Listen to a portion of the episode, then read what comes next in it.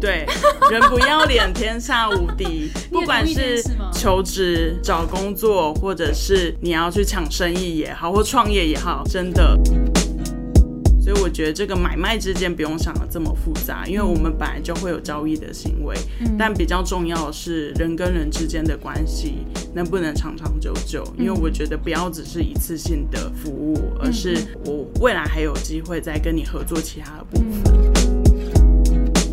Hello，大家好，我是 Grace，欢迎收听。最近工作还好吗？最近工作还好吗？是我们很常和朋友聊天的开场白。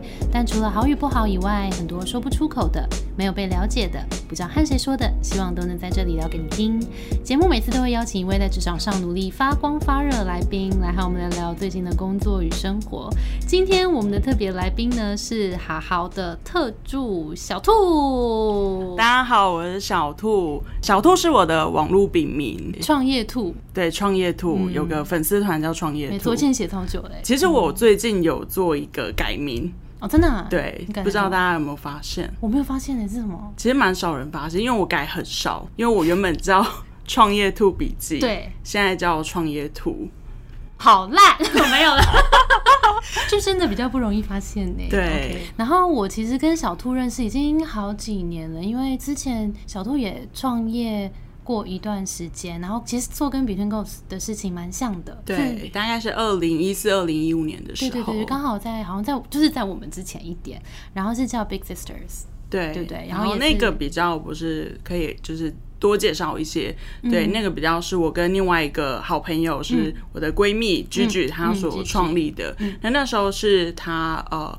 提出就是想要做这个社群，就非盈利的女性社群，想要去更多的帮助职场的女性，那尤其是二十到三十五岁这个族群，因为我们觉得最需要被帮助的一群人，也蛮迷惘的时候的一群。那我们当时其实就是那样的一群人，所以想要借由帮助自己，也更多帮助身边有类似呃，可能不管是职场或生活上有相关困扰的女性。嗯嗯，对对，所以其实小兔身上就其实也是有一个很温暖的特质。然后他工作历程也非常的有趣，转过非常多不同的领域，到现在 BD 背景蛮多的。后来到好好也是先做 BD，对，到后来转做特助。所以我觉得这一集我们可以好好聊一下，譬如在在跨领域转职的时候，你是怎么思考的？做这些每一个决定后面，你在到底在思考什么？我们也聊聊。特助跟秘书到底有什么不一样？那什么样子特质的人可以，也许可以把特助当成自己思考未来职涯的一个方向？这样好，那我们就先让小兔自我介绍一下自己的职涯经历好了。好哦，三十岁之前其实真的还蛮还蛮迷惘，但是也还蛮叛逆的。嗯嗯嗯，对，我的迷惘跟叛逆比较来自于说，我光是大学的时候其实就有休学又复学的经验。嗯，你那时候念什么？我是念交大，然后是念资管所跟财经所合并的一个科系，叫资讯与财经管理学系，OK，简称资财系，OK。但其实我是非常想要念广电相关，可是因为父母跟师长的期待，所以我就选了财经领域相关的。所以我大学其实真的还蛮不开心的。啊，那后来你是怎么会毅然决然决定安娜休学去工作？我那时候其实是真的觉得说，呃，再继续念下去。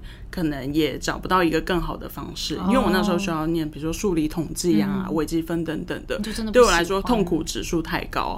然后加上我大学其实因为这个痛苦指数很高，就是念书的部分，所以我都转往去发展很多，不管是社团，嗯，或者是参加比赛或去实习，那那些的成就感，对，跟出口是很快乐的。所以在大四那一年就觉得这两件事情已经没办法平衡了。嗯，然后加上那时候家里有一些状况。所以就毅然决然决定休学，先回高雄。嗯，对，那一休学就是休学两年，那就回高雄先当补习班老师。嗯，不过我不是一开始就想当补习班老师，但是它变成是我一个比较可以去分享我所学的的一个方式，在那个时候，因为我也尝试要去做。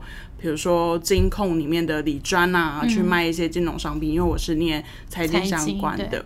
但我才发现，哇，要卖金融商品其实很困难，而且业绩压力很大。嗯，而且我的 onboard training 新人培训理专第一个礼拜就是每天早上做早操，然后大喊业绩目标，然后那个痛苦指数非常的高。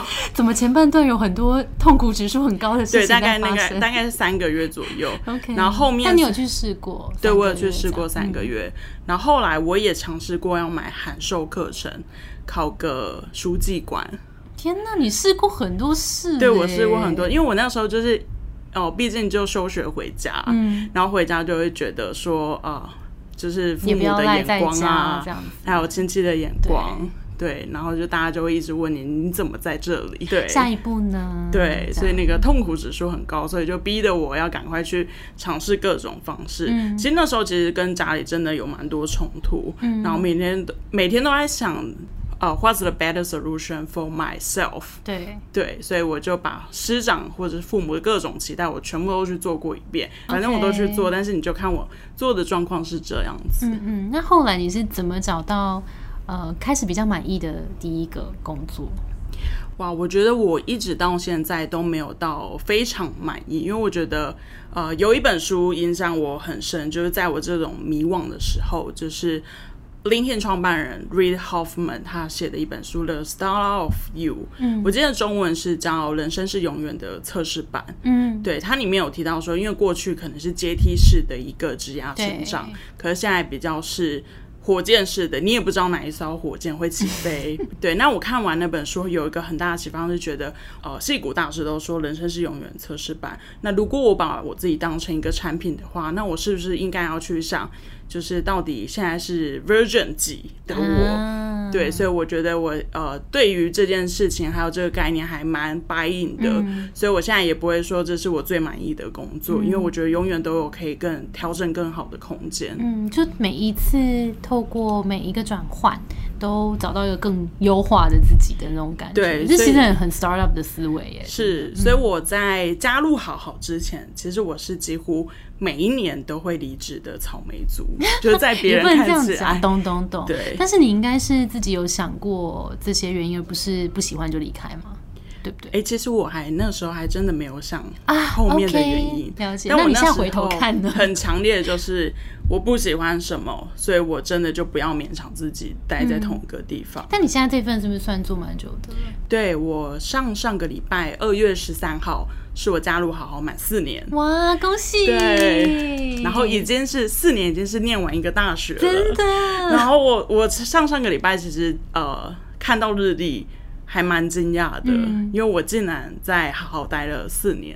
那表示在这边你可能一直都有感觉到自己进化成一个更好的产品。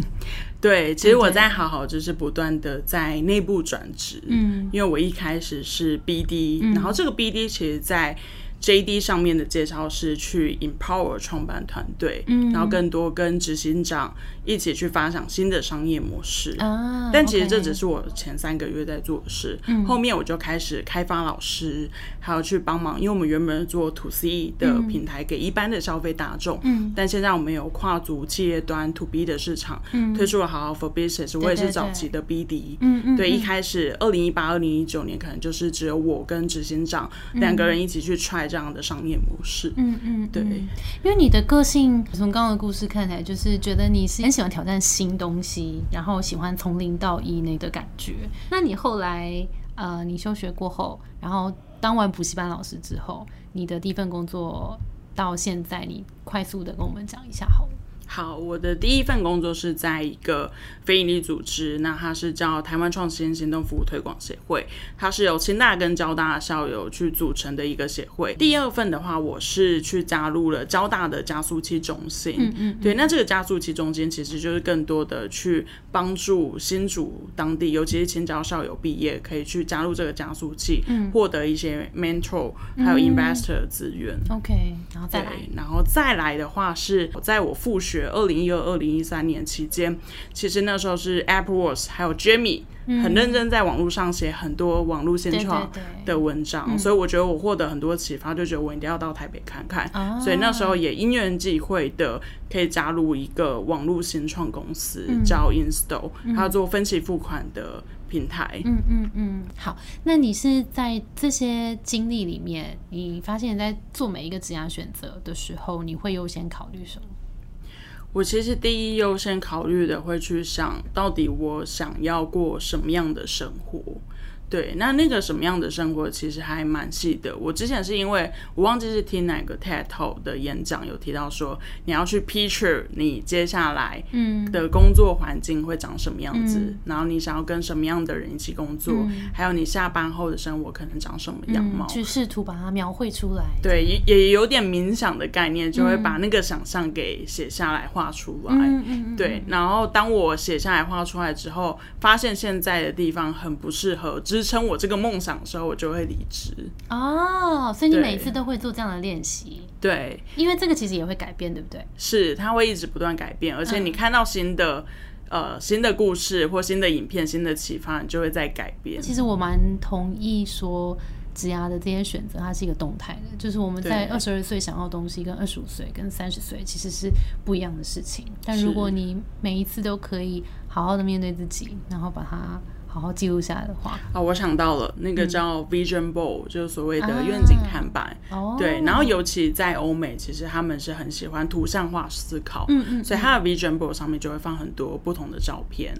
那那个照片可能是比如说你未来的家，所以可能有点像 Pinterest 这样，我把它对对，有点像 Pinterest 把它片起来。那你就有一个 vision board 放在你的房间，嗯，对。那我自己的做法就是，可能我真的会收集很多大量的图片，就真的在 Pinterest 这样上面，或者是在 Edge 上面看到，就截图下来说，我未来的房子就要长得像这样子。那你那时候做了这个选择，你要来到好好的时候，你那个时候的 vision board 长什么样？我那时候 vision board 其实一直在想说，要怎么样去。拯救原本的自己，哦，对，那怎么透过教育科技的方式去拯救原本的我自己？嗯嗯，对，所以才会选择加入好好。那我那时候的 Vision Board 其实就很简单，我想要改变这个原本的旧有体制，嗯，然后想要拯救自己，还有拯救未来的大家，然后去帮助台湾社会。各位同学们，小兔也是我们的导师之一，所以大家也可以来接受小兔的拯救。有，我觉得我当初真的遇到非常多的贵人，嗯，对，那一路在先创圈，尤其我觉得先创圈很多呃创业家或前辈都非常乐于分享，嗯，对，尤其像我在听呃 Between Girls 的 podcast 的时候，就听到像 Ed Table Alice 的分享，就觉得。呃，前辈真的很愿意分享这些 know how 给大家。那不管是在听的时候，或者是在呃看一些相关报道，都非常有启发。对呀，每次都希望有一点收获。好，那我们来聊聊特助这个角色好了。因为你从你在好好大概多久之后转特助的？大概二零一九年年初，我是二零一七年年初所以两年两年 BD 的角色，对，然后转特助两年差不多嘛。嗯，那特助到底在干嘛？特助呢，我其实比较多，因为其实我呃我是执行长特助，那执行长的角色其实除了是执行长以外，他也是董事长，然后也是创办人，就是阿诺。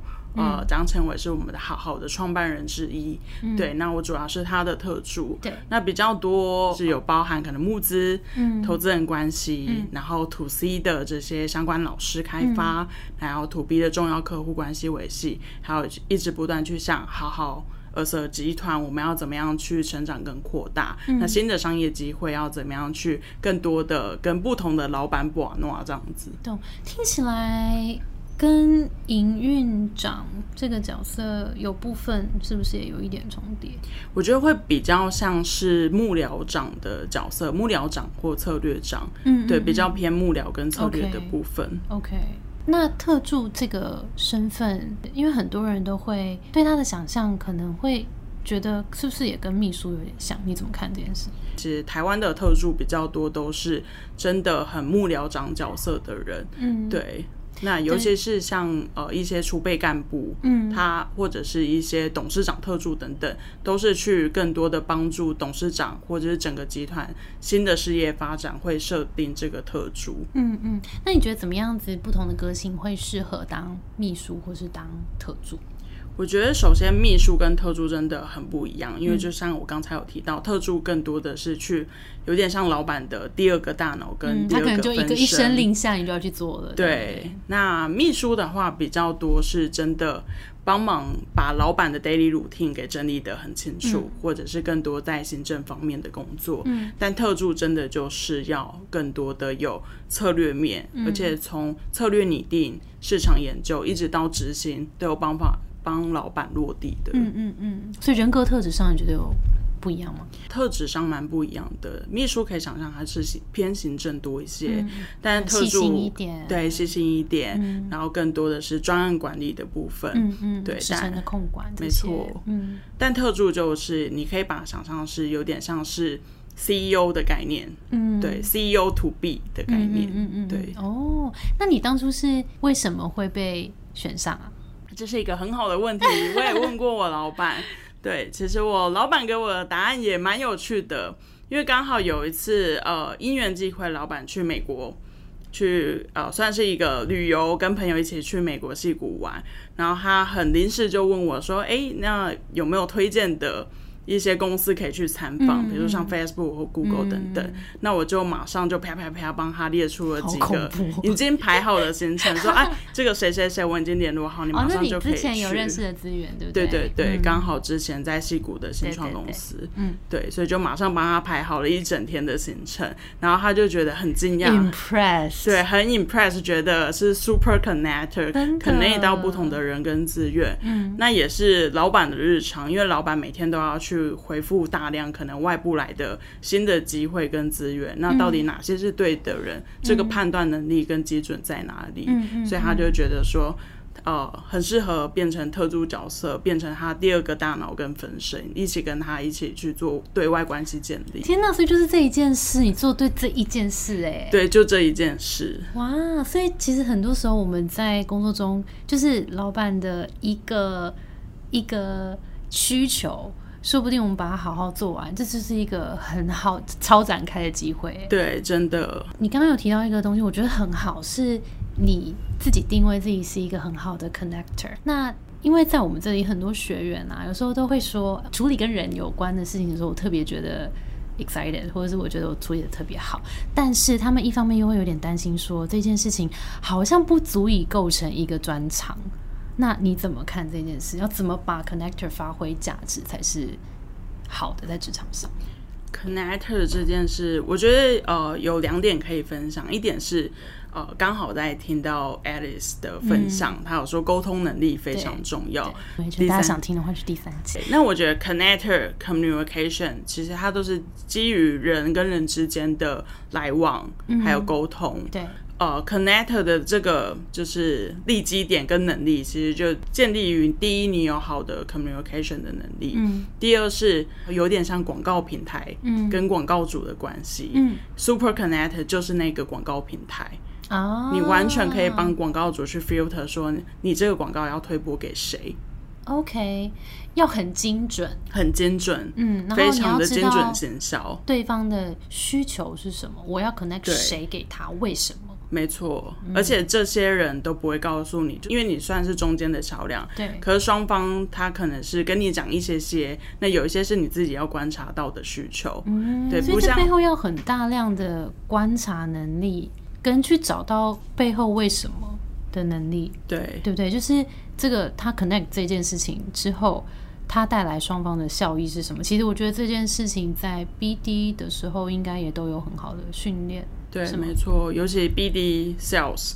那我通常在介绍 BD 的时候，其实我觉得要跟大家分享一下。通常在新创团队，我们会说，就是有三种角色是最不可或缺。第一个是 designer，因为做产品设计、使用者体验、使用者界面等等。第二个是 engineer，那 engineer 就是把产品做出来的人，比较偏技术端。那最后一个就是你不是 designer，也不是 engineer，就是什么都要会。请你带营收进来。对，没错，就是所谓的 hustler，你要去抢钱回来的人。那这个抢钱回来。就是不只有 BD 的能力，有 BD，有 Sales，有 Marketing 或 Whatever you call，就是那个 Growth Hacking，对对，就是真的是带营收回来的人。所以我觉得我现在这几年开始也比较少会讲说是你 BD 要很强，因为我反而是觉得你 Hustler 的能力要很强。你觉得这个 Hustler 背后是什么？不要脸。对，人不要脸，天下无敌。不管是求职。找工作，或者是你要去抢生意也好，或创业也好，真的，因为我之前有一个很棒的 mentor，现在也是好好的投资人之一，就 Who's Code 的共同创办人 Jackie，他就跟我提到一句话。人不要脸，天下无敌。你就记到现在，对我就记到现在，因为他说脸有什么好在意的？因为你真的不懂，或者你真的有需求，你就不耻下问就对了。因为你不讲，人家也不知道你的需求。真的，对你不能使眼色，大家看不懂的。对，那你觉得你做过最不要脸的事情？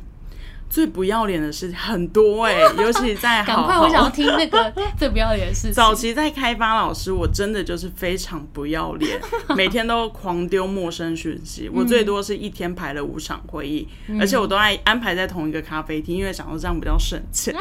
对，然后跟老师这样 speed dating。天哪，你好棒哦！对，而且我都是陌生开发，反正我就是先丢讯息过去。嗯，还有吗？那有几个老师现在变大咖老师，就不方便透露。你说洗你脸的人对，有时对。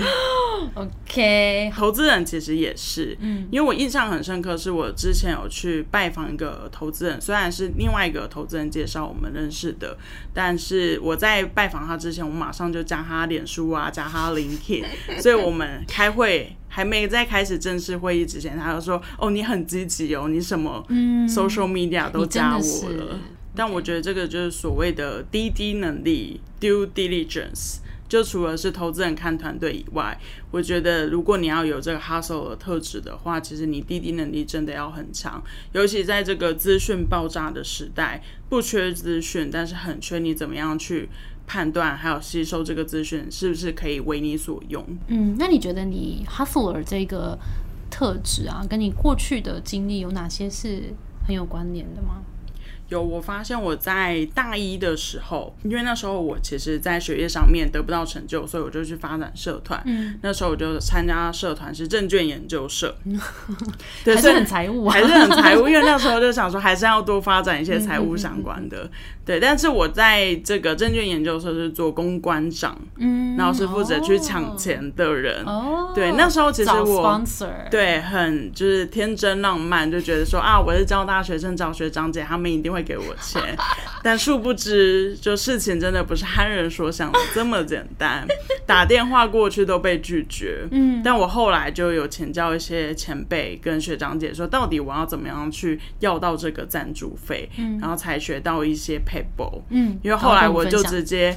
打电话过去说我是交通大学的，然后下略三万字这样子，就后面的也不说我到底是交通大学的谁，嗯，对，那对方就会很紧张，因为我呃讲完说我是交通大学完之后说我要找你们总经理，对，那对方就会觉得说啊，对我们总经理的确是交大毕业的，所以可能会有一些重要的事情，哎，对，所以马上就帮我转接给总经理，而且你声调一定要。不能有犹豫，对，就是我是交大的，要非常坚定的说我是交大的谁，所以就接通了，而且真的是总经理来接听，然后我就是在马上的接到说啊学长好，对，其实我们是怎样怎样，就快速的在电话中 elevator pitch，嗯，然后就不管怎样，反正就是不要脸，一定要约到会议，因为我们那时候就是见面三分情，对。对，所以反正我就都翘课去见他，OK，我那时候就是骑着我的摩托车小白到处。去跑这种，那你从中有获得大量成就感吗？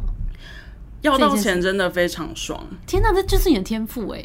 就就会觉得说，哇，我竟然可以要到，比如说五千也好，对或者是后来有要到一笔一整笔是十万块，哇塞，虽然都不是我的欸以学钱，生来说很强欸，但是就是真的很有成就感，所以从大一开始就觉得说，哇，原来做这件事情是这么有趣的，嗯就很喜欢卖东西。所以其实你做了很多的尝试，然后你其实也深刻的发现，有些事情就是会带给你很巨大的成就感。对然后这时候就是往那个方向去。但我得说，前期非常非常的痛苦，就尤其被洗脸的时候，真的会觉得说我到底在干嘛？嗯，对，但我觉得只要跨过那个坎，其实后面就会好很多。嗯那你有印象深刻最最被洗脸的一次？你觉得最挫折的？最挫折的是我后来就是我刚刚有提到说我去当理专嘛，对，那我在新人行部 training 的时候是要自己去陌生开发客户的。那时候我刚好承接的商品是卖保险，嗯，那我那时候就想说卖保险应该不难吧，就是大家各种这种保险业务都很强，那我相信我应该也可以成为 top sales。但殊不知我去卖就是真的被骂到爆炸，哪一种骂？因为第一是呃当下你会非常紧张，因为保险商品很复杂，嗯所以当他问很多细节的时候，我都没办法回答。比如说哦死了可以领几百万啊，或者是我住院，懂，没有准备好。对，没有准备好。嗯第一个是是没有准备好，第二个是就算我准备好，我被问到还是就没办法很镇定的去回复这些问题，因为他我觉得保险商品很特别，它跟生离死别有关系。嗯太年轻的时候去卖真的没有 feel，懂，反而是我觉得很多呃可能是有家庭有小孩嗯的再去。二度就业做保险业务员可能会做的比我好很多，嗯，而且有妈妈特质，看起来就又比较你知道可信任的对。因为我那时候就是一脸菜鸟，对对，还就可能二二二三岁要去卖保险，然后对方是一个五十几岁的退休人士，就会觉得说我凭什么去服务他？那你觉得是那种单次的恶意、恶意的语言，还是是比较，比如说长期累积的，让你觉得比较？呃，因为那个陌生开发是，我觉得真的是蛮可怕的。那时候我觉得很像鬼片现场，因为我是会不知道说到底我进去的那一家长什么样子，而且我是真的要坐到他的客厅。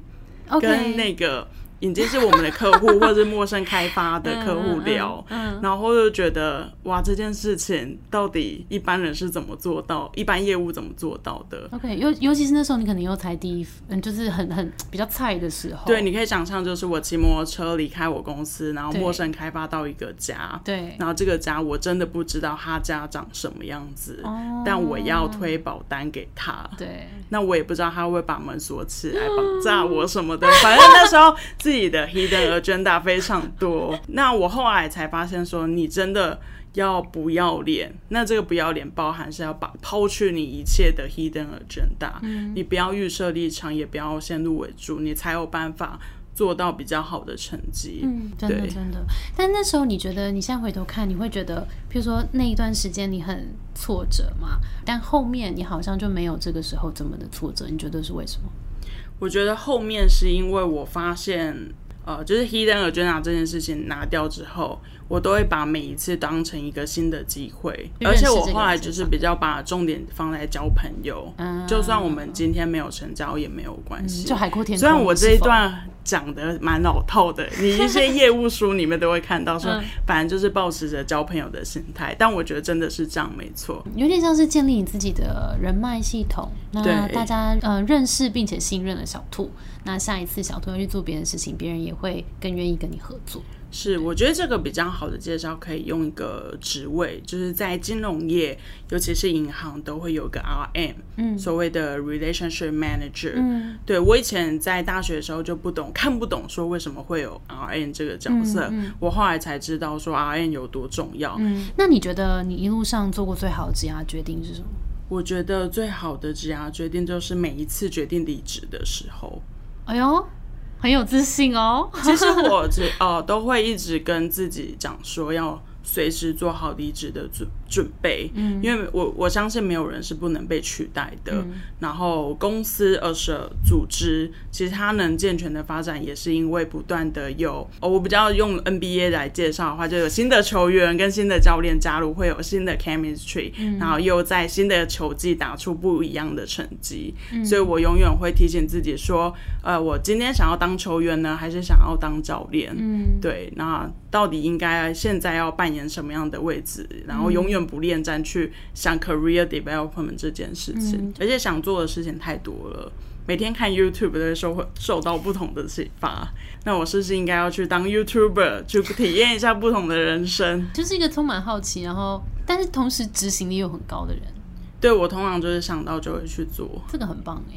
那你在后来的职涯经历，就是除了卖保单之外，你有一些职涯的困惑、迷惘的时候吗？有，因为尤其在特助这个角色，其实我底下是没有带太多人的。虽然我现在底下有一个是负责政府关系的伙伴，对，但是其实我大部分的时候都是自己一个人居多。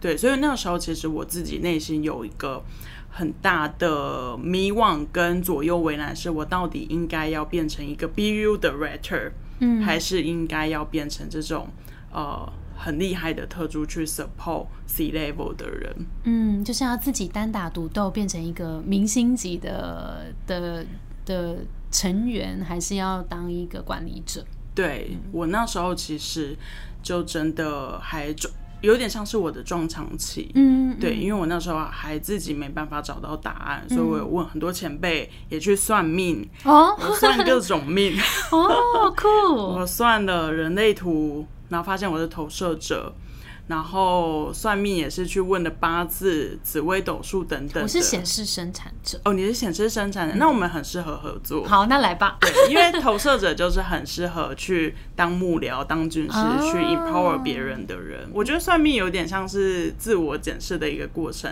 就是透过，反正你就相信你觉得准的吗？对，真的。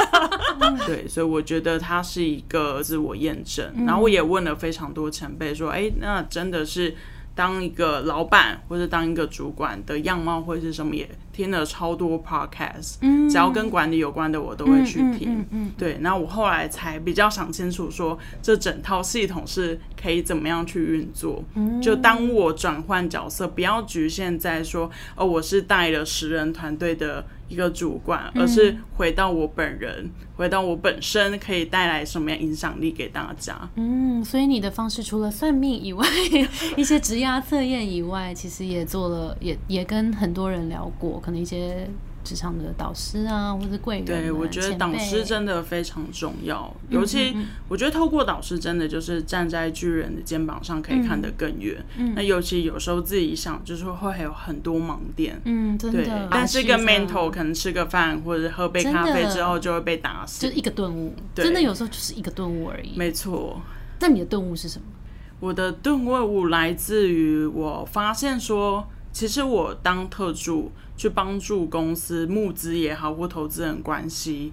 是真的，越来越多人因为我的关系，比如说更认识好好，嗯，然后我觉得这件事情是非常有成就感的。比如说我在呃去年的时候是帮助团队募到了 A 轮募资，就我们筹到三百三十万美金，嗯，是相当于一亿台币。嗯，但大家要知道说，其实，在台湾可以跨过那个 A 轮的新创公司非常少的，就手指头数得出来，所以其实算是蛮有成就感的。所以其实你。从过去呃学生时代当公关的时候，你拿资源回来给团队，跟你现在拿资源回来给团队，其实都带给你很大的成就感。对不对？所以这有点像是你也从每一次的经验里面去验证这件事情，更发现、更了解自己这个角色，我真的可以发挥我的优势跟影响力。就是当你不要被你的职等还有你的职称给束缚住的时候，你就自由了。很棒。那其实小兔也做过很多策略伙伴的挑选啊、选择啊、开发这些，你是怎么去找到最适合的合作伙伴？你有没有什么挑选标准？呃，平常在做 BD 跟业务开发，其实我们最大的准则就就是 integrity，因为我们觉得 integrity 是最重要的，因为没有这个基础，没有诚信或没有正直，作为我们的信任基础，蛮可怕的。嗯，因为后面会不知道说，哎，你是不是渣男，想要来骗我的感觉？那这个怎么知道？我觉得这个真的很要靠很多小地方的观察，就魔鬼都爱细节里。嗯，对。你说可能跟这个人的应答过程当中吗？对，可能从你一开始联络他，他有没有很准时，或者是他很。很特别，为了你们的会议保留时间，因为像那种很常迟到或爽约的，基本上就是先放到黑名单。哦，对，又或者是说他一来也搞不清楚到底要跟你谈什么的，这个也先默默的放在一旁。嗯，对，那我觉得这这这真的就是很人与人之间的交往。对你有没有重视我这个人？嗯，有没有重视我们两个一起的时间？真的，这个好重要。跟谈感情真的蛮像的。真的，everything 都跟感情很像。真的，it's all about commitment。讲到 commitment 就觉得好像肩头有点重。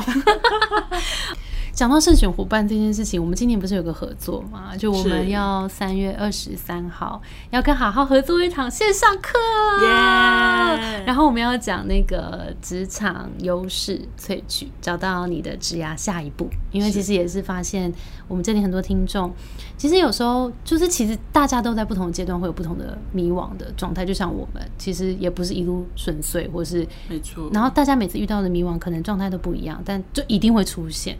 那这种时候出现的时候，我们到底该怎么面对它？那我们这堂课就会用嗯有系统的步骤来帮助大家厘清，说啊现在自己遇到问题到底是什么？大家自己工作里面追求的是什么？那自己的优势跟定位是什么？那可以怎么样找到更适合自己的下一步？就是非常开心，就是其实我们挑选合作伙伴也是非常慎选的，所以我们就选了好好更成为我们的合作伙伴。期待，对对，大家期待一下。然后今天其实小兔来这边也有好消息，有一个好礼物给大家。没错，为了很开心，就是好好跟 Between Girls 这边可以合作新的线上课程。嗯，那也很开心，Grace 邀请我上节目，所以这边有一个全站九折优惠，超棒。对，那这个全站九折优惠呢？呢，哎，就可以用在我们新合作的课程上面了。真的可以吗？募资期间也可以吗？募资期间也可以，这太好了。对，这是全站的优惠。哇，对，那 coupon code 的话，大家可以。赶快记一下，因为我只讲一次。OK，好。对，那它是好好 Go 二零二一，所以如果会放在资讯栏啦。然后是全站九折，全站九折。OK，好。因为其实我们这边一路也有做一对一的一些职涯顾问服务嘛，然后也有很多呃学员给我们一些职场上的问题。那有时候会被问到说。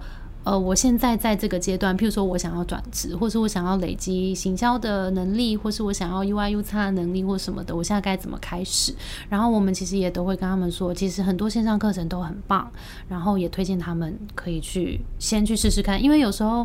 先上线上课好处是你可以自己调配你的时间嘛，然后你先听完之后，你知道有没有兴趣，你可以再去决定要不要深耕。没错，所以真的是非常感谢小兔给大家这么好的资源，那大家就善加利用。上面超多课，而且你如果不一定要这么认真的学习啊，你也可以学一些手作啊，或者是一些音乐啊，什么超多课。有，我这边也可以快速跟大家分享我平常怎么去使用线上课程。哦，对啊，好诶。对，就是跟大家分享小小的撇。对啊，你怎么学习的？我我其实就是非常冲动跟暴力式消费、报复性消费的一个人。那我其实就是在年前先把我今年可能会涉猎到的主题全部都一次性的买下来。哦，对，报复性下架的。但是你其实已经规划好你今年要学的主轴了，对，然后根据那个主轴去买是相关的课程，是线上课程，还有在呃这些书籍是比较。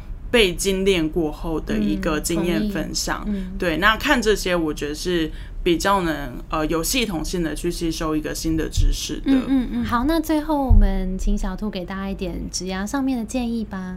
我非常喜欢 Steve Jobs 讲的事情，那不晓得大家有没有注意到，Steve Jobs 通常会讲一件事情，就所谓三的力量。所以我新年度的 resolution 通常就三个，啊或者是不管我做什么事情，就是维持三这个定律。嗯嗯，所以通常新的年度目标都会建议大家可以就是先以三件事情嗯为主就好了，但也不要太发散的三件事情，嗯要非常的精确。对，但我觉得这些都只是一个说法，你也可以有你自己的一个方法。对，嗯还是你可以再提醒大家，怎么找下一份更适合自己的工作呢？我觉得可以蛮善用一些社群的，不管是像 Between Goals，或者是像一些线上的 LinkedIn 的社群。嗯我觉得真的就是掌握人不要脸。虽然你自己去陌生开发可能有点困难，嗯可是你加入社群是可以哦透过不管是像 Between Goals 的 Mentor，或者是 The Grace 这边的帮忙等等的，其实就是人帮人。那你就想办法，陌生开发这条路不行的话，你就请别人去介绍。嗯，对那再透过人脉，可能连接更多的资源，哈，对，也许就是下一份工作出去了。没错，弱连接真的蛮重要的。对，培养自己的弱连接。没错，嗯，好，今天非常感谢小兔，谢谢，很精彩的分享，希望大家都有很多的收获。我们的节目是最近工作还好吗？希望可以陪你一起把每天过得更好。谢谢你的收听，我是 Between Ghost 的 Grace。相信职场不是一个人的战斗，一群人一起前进，绝对比一个人走得更踏实安心。我们会陪着你一起把职涯走得更漂亮。如果你也喜欢我们的话，欢迎订阅我们的 Apple Podcast，分享给你身边的朋友，或留言给我们。也可以到节目资讯栏追踪 Between Ghost 的 IG，跟加入我们的 Facebook 社团。那我们就下周见喽，拜，拜拜拜。